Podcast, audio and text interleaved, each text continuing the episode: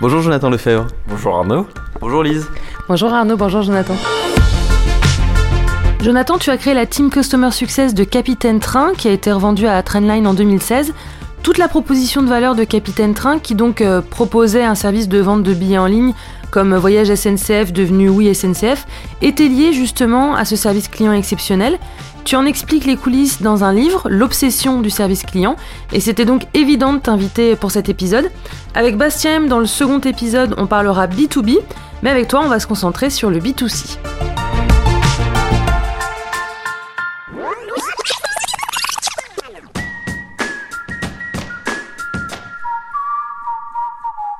À quel moment on doit penser cette relation client et avec qui au sein de la, boîte on doit le mettre en place? Alors nous en l'occurrence c'était euh, assez extrême parce que c'était vraiment euh, dans la proposition de valeur. C'est-à-dire que Capitaine Train n'existait euh, que grâce à son expérience client en gros par rapport à... Donc en fait pour ceux qui savent pas on on était une la première alternative à, à un site qui s'appelait Voyage SNCF donc pour acheter ses billets de train en ligne et donc on se battait pas sur les prix euh, qui étaient fixés par les transporteurs, on se battait pas vraiment sur euh, ouais, sur l'offre du transporteur en elle-même, on, se battait sur un seul truc qui était d'offrir une meilleure expérience d'achat sur ce marché de, l'achat de billets de train en ligne.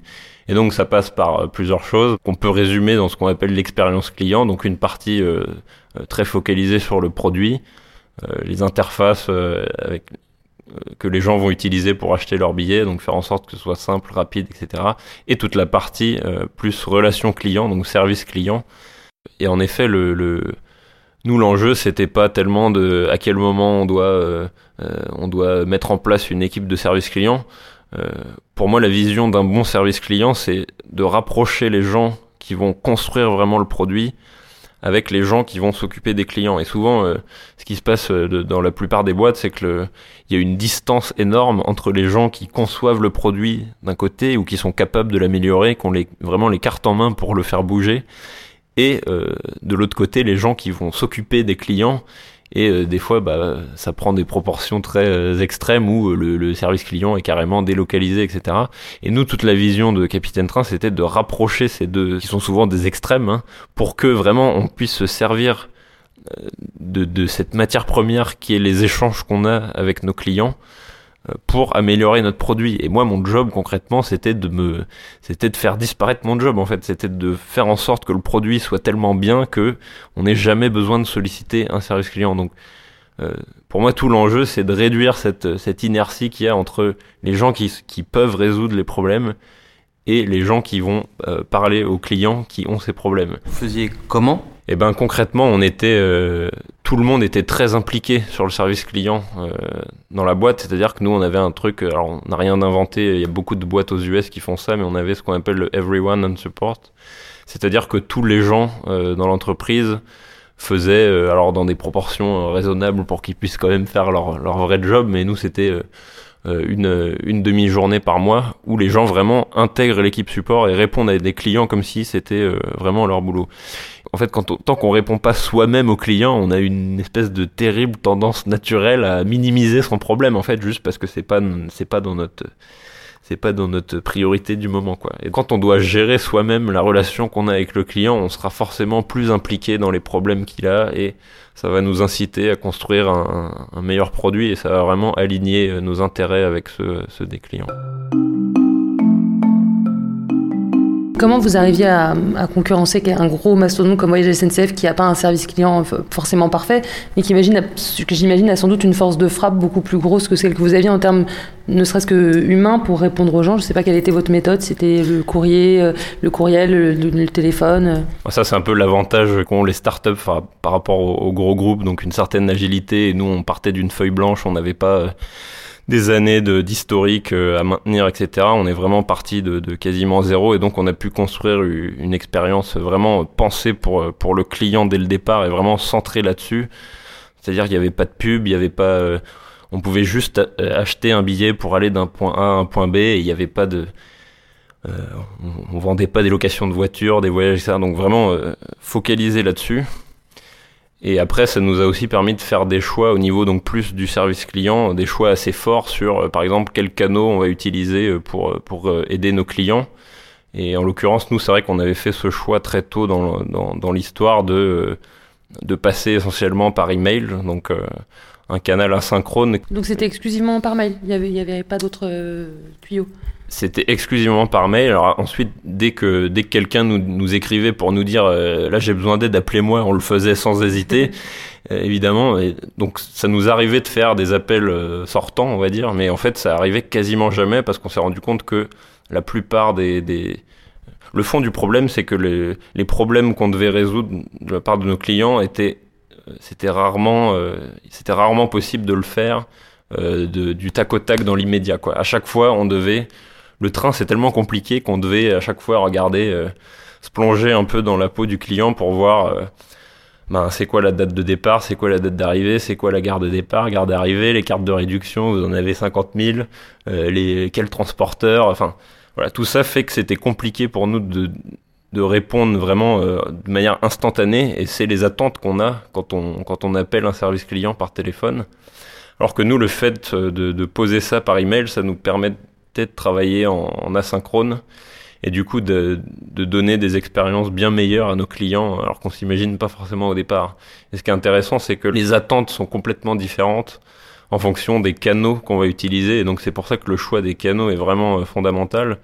Et nous, typiquement, euh, un des trucs qui a fait que les clients nous aimaient beaucoup, c'est qu'on les attentes que vous avez quand vous envoyez un email, généralement, c'est pas très élevé. Euh, quand vous avez une réponse dans les deux jours, c'est déjà bien. Et nous, on, on répondait, donc c'était pas instantané parce que c'est de l'email, mais on était capable de répondre, euh, je sais pas, dans, dans l'heure qui suit ou dans, la plupart du temps dans la journée. Et là, du coup, les gens étaient, s'attendaient pas du tout à ça.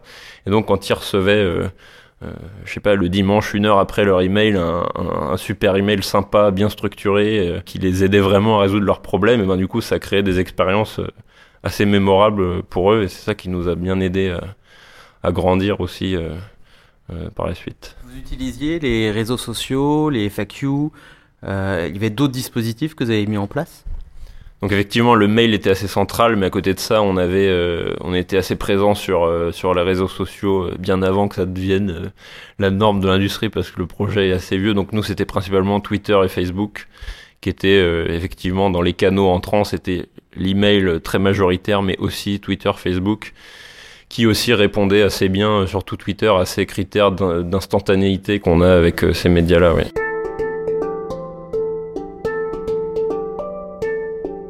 Tu nous as dit en off que la construction de la FAQ vous a permis de passer à l'échelle. Comment est-ce que vous l'avez construite? En fait, ça s'est fait très naturellement, très organiquement, juste à force d'échanger avec nos clients, donc à force de, de, euh, traiter, euh, de traiter leurs demandes. Vraiment, il y a un côté très euh, organique où, en fait, de toute façon, quand on a répondu plusieurs fois la même chose à un client, on se dit non mais là c'est plus possible, je vais pas répondre ça une fois de plus. Faut vraiment que je construise un article qui répond bien à ces problèmes, qui l'explique bien avec avec une image, avec un gif, avec euh, quelque chose qui, qui, qui peut vraiment aider le client. Et donc, ouais, il n'y a pas eu de gros calcul par rapport à ça, ça. Se fait, je trouve que ça se fait assez naturellement quand on commence à avoir un peu de volume et des, des trucs plus ou moins récurrents à, à régler. Et là, on se dit, ok, il faut que je structure la connaissance, non seulement pour le client, mais aussi même en, interne pour les nouvelles recrues, pour qu'elles puissent s'approprier un peu le, la manière dont on aide les clients à plus grande échelle. Concrètement, vous étiez combien dans la boîte? Euh, Combien de personnes étaient euh, justement au support Qu'on se rende compte un petit peu de la proportion euh, des gens que ça mobilise? Alors, avant que je parte, c'est-à-dire au moment du rachat, on était 60 et euh, on était 17 dans l'équipe support, euh, sachant qu'on avait deux euh, développeurs vraiment affectés à notre équipe et qui nous aidaient un autre sujet euh, hyper important dont on n'a pas trop parlé, euh, qui pouvait bosser sur nos, sur nos outils internes pour nous aider à être plus efficaces. Donc voilà, une quinzaine de gens vraiment qui sont là pour la relation client. Puisque vous étiez un quart des effectifs qui étaient dédiés au service client, comment est-ce que vous interagissiez avec euh, la partie produit, avec la partie marketing, avec la partie peut-être qu'il y a une direction de com? Comment est-ce que vous faisiez pour interagir avec tous ces gens? Alors ça, c'est des sujets de culture, c'est un des trucs que j'explique pas mal dans mon livre, et c'est vraiment à la base de tout ce qui nous a permis de, ouais, de diffuser cette culture du service client, non seulement aux gens qui sont, dont c'est vraiment le métier, mais aussi dans toute la boîte.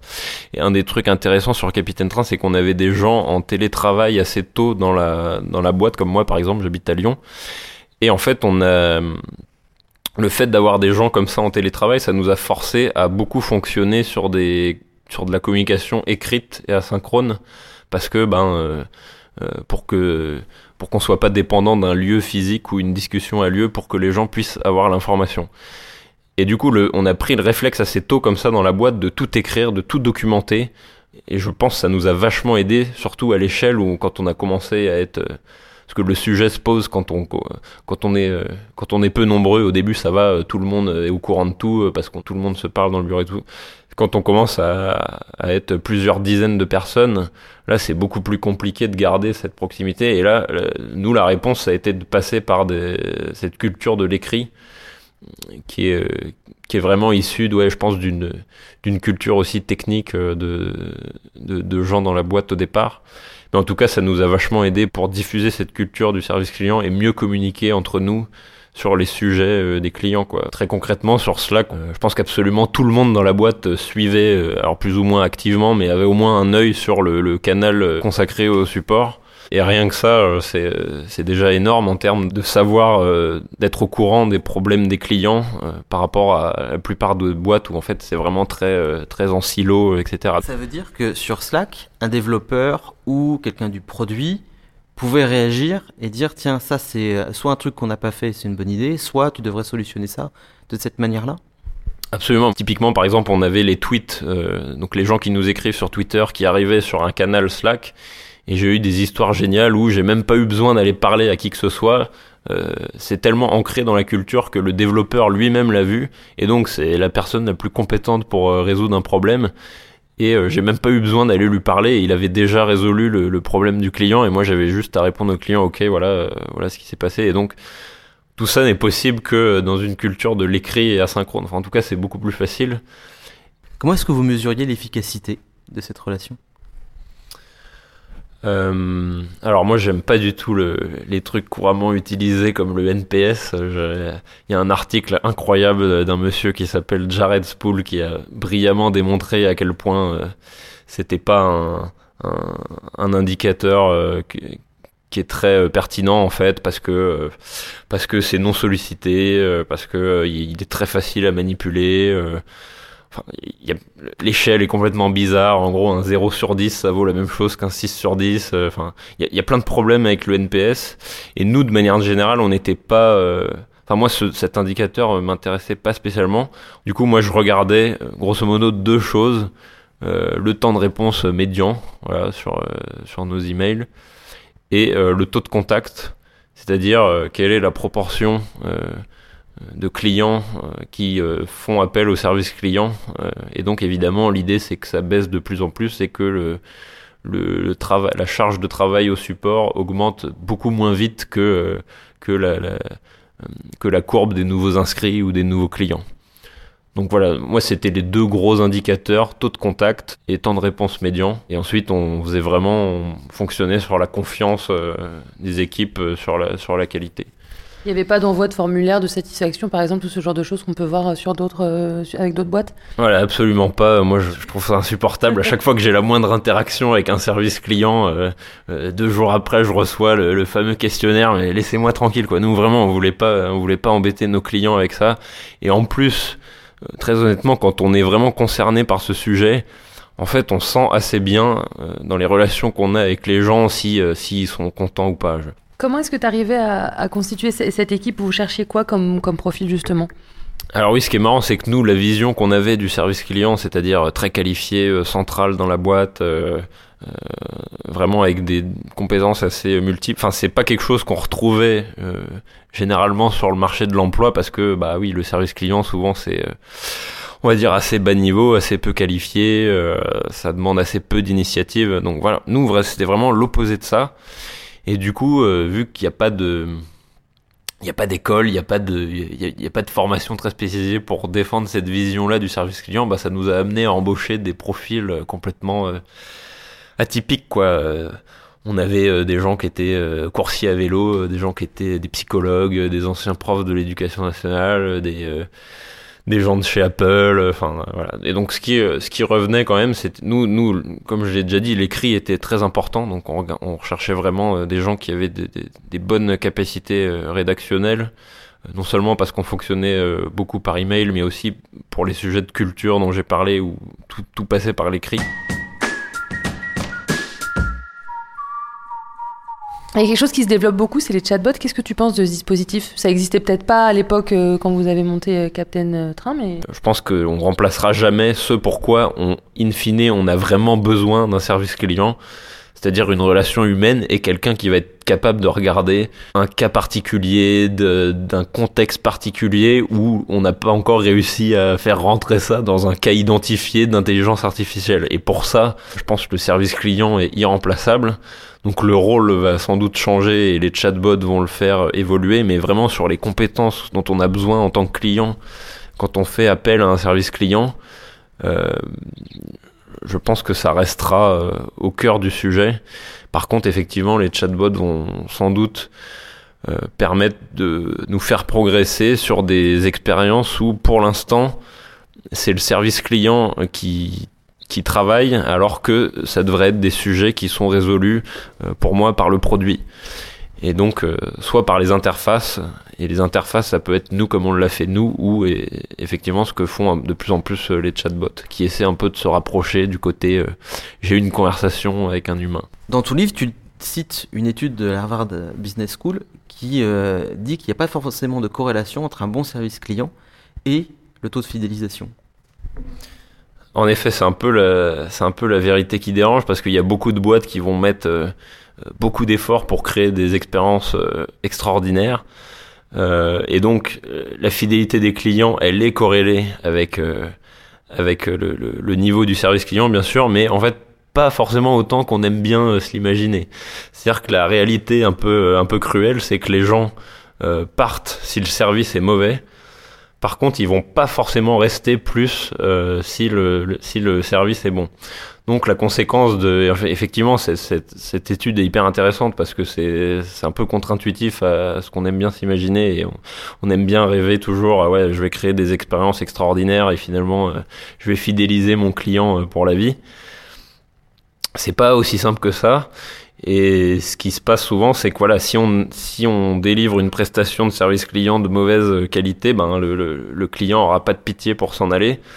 Alors que si on, si, si, on est super bon, bon bah voilà, il va rester, mais c'est pas vraiment ça qui va le retenir en fait. C'est plus le produit en fait. Et donc c'est là où l'enjeu du service client est, est, est super important et, pour moi, je considère que c'est vraiment ça le premier rôle du service client.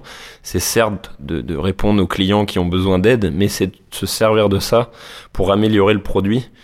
C'est là où on s'en est bien sorti euh, sur Capitaine Train, c'est d'utiliser la relation de proximité qu'on avait avec les gens pour euh, en fait euh, pour prendre le truc à l'extrême vraiment faire disparaître notre job. Moi mon but c'était que les gens aient pas besoin de service client pour arriver à leur fin et que le produit soit tellement bon qu'ils ils aient jamais besoin de service client.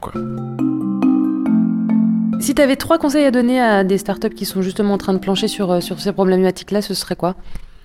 Commencer le plus tôt possible à réfléchir en termes de structuration des connaissances euh, donc à la fois pour côté client avec le site d'aide, etc.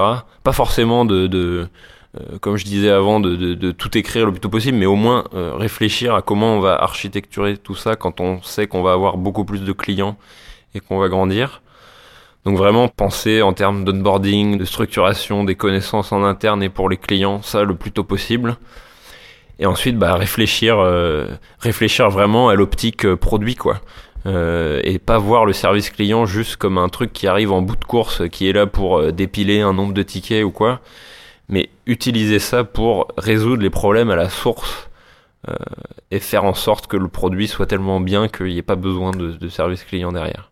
Et le, le, dernier conseil, ça pourrait être peut-être d'arrêter de voir le service client vraiment euh, comme un centre de coût et comme quelque chose qui arrive euh, en bout de chaîne euh, systématiquement, et de considérer ça comme le meilleur, le meilleur levier de croissance qu'il puisse y avoir en termes de. En gros, en gros, pour nous, le service client, ça a été le meilleur marketing, quoi. On n'était pas les mieux placés pour vendre notre produit à d'autres gens. Quand c'est nos clients qui parlent de notre produit à leurs amis, ça a un impact mille fois supérieur à si on le faisait nous-mêmes. Et du coup, nous, toute la focalisation a été de mettre tous nos efforts dans le produit, dans le service client, pour que euh, on ait derrière un marketing euh, organique qui nous permette euh, non seulement de bien fidéliser les gens, mais aussi de, de grossir et d'attirer de nouveaux clients. Quoi. Ne le sortez pas, c'est ça que tu dis. Non, pour moi, c'est il faut que ce soit dans les, les, les, valeurs euh, au, centre de la boîte. Et si on veut bien le faire, il n'y a pas d'autre choix que de le traiter comme un sujet vraiment transversal qui va toucher beaucoup d'équipes. Euh, qui euh, les gens qui parlent mieux que moi diraient holistique quoi vraiment un, truc qui peut toucher toute une boîte et qui soit pas mis dans un silo isolé du reste de la boîte pour moi c'était ça le truc essentiel de mon expérience Merci Jonathan. Eh ben merci. Au revoir Lise. Au revoir Arnaud. À bientôt.